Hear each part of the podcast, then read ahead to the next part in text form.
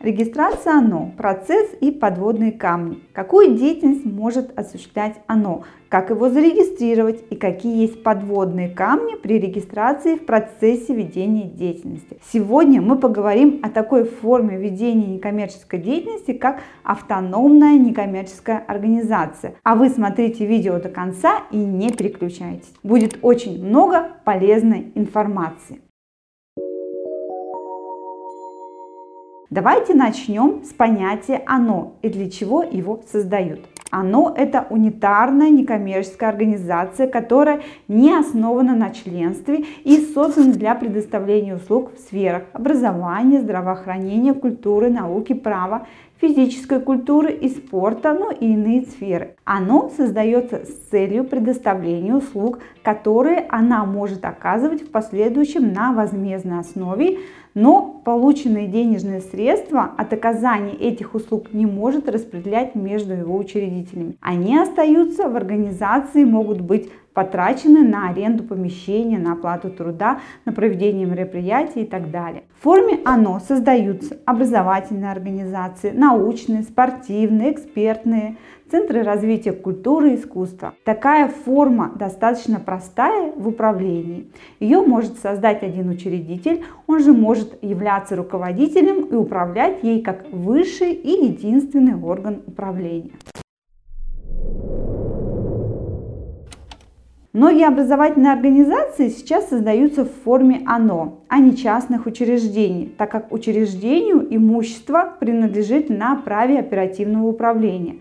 И, к сожалению, собственника поменять в учреждении нельзя. Имущество, переданное ОНО ее учредителями, является собственностью ОНО в отличие от учреждений. При этом учредители оно не сохраняет право на имущество, переданное им в собственность этой организации. Учредители не отвечают по обязательствам, созданное ими оно. И наоборот, оно не отвечает по обязательствам своих учредителей. Это очень важный момент. В случае ликвидации оно, оставшееся имущество направляется в соответствии с уставом оно на цели, в интересах которых она была создана.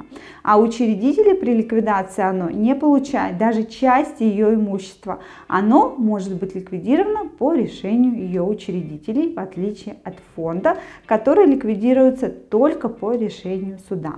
Я перечислила вам основные нюансы ОНО, о которых необходимо обязательно знать при выборе формы ведения некоммерческой деятельности. Если они вас устраивают, ваши цели подходят под цели создания ОНО, то для ведения легальной деятельности необходимо зарегистрировать организацию в Министерстве юстиции РФ. Но прежде чем обратиться туда за регистрацией, определитесь с названием, целью, предметом деятельности, которые указываются в уставе, а также продумайте структуру органов управления ОНО. Наименование должно отражать характер деятельности, то есть из наименования должно быть понятно, какую деятельность осуществляет оно. Например, оно, ромашка, не пройдет правовую экспертизу в Минюсте, так как оно не содержит в себе указания на характер деятельности.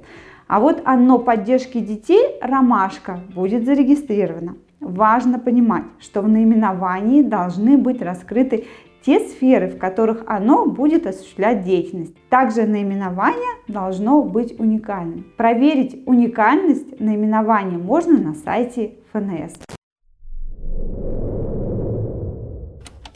Цели предмет деятельности, оно также должны быть четко сформулированы в его уставе, без указания на слово «иные», что противоречит нормам статьи 24 Федерального закона о некоммерческих организациях. Вариантов структуры органов управления оно может быть множество. В соответствии с действующим законодательством оно может создать даже один учредитель – физическое или юридическое лицо. Физическое лицо может также выступать и руководителем ОНО. Поэтому можно самостоятельно создать ОНО, не привлекая сторонних лиц. И если ОНО создают 4 учредителя, то структура органов управления может быть следующей. Общее собрание учредителей и директор.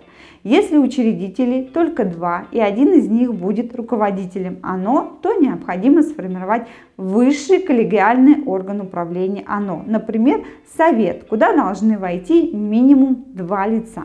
Несмотря на то, что оно формирует высший коллегиальный орган управления, у учредителя все равно остаются следующие полномочия. Назначение директора, определение порядка приема в состав учредителя организации и прием новых учредителей в состав ОНО. После того, как вы определились с вышеперечисленным и подготовили устав, Минюст необходимо подать следующие документы. Заявление по форме R1101, заверенное в нотариальном порядке. Заявление по форме R1101, подписанное учредителями, оплаченную госпошлину в размере 4000 рублей, устав оно в трех экземплярах, заявление о переходе на ОСН, если ОСН будет применяться, документы на юридический адрес, протокол либо решение о создании в двух экземплярах, если документы будут подаваться через госуслуги, то идти к нотариусу не нужно. Пошлина также не оплачивается. В среднем регистрация проходит в течение месяца. После получения зарегистрированных документов необходимо сделать печать и открыть расчетный счет в банке. После этого оно может начать полноценную работу. Имейте в виду, что должностные лица оно должны сдавать бухгалтерскую, статистическую отчетность, а также отчетность в территориальное отделение Минюста России. Для того, чтобы грамотно зарегистрировать и вести деятельность оно, необходимо обязательно проконсультироваться со специалистами и знать все нюансы ведения деятельности. Специалисты юридической компании Юрвиста помогут вам в этом. У меня на этом все. Если у вас остались вопросы, звоните нам. Всем всего доброго, до новых встреч!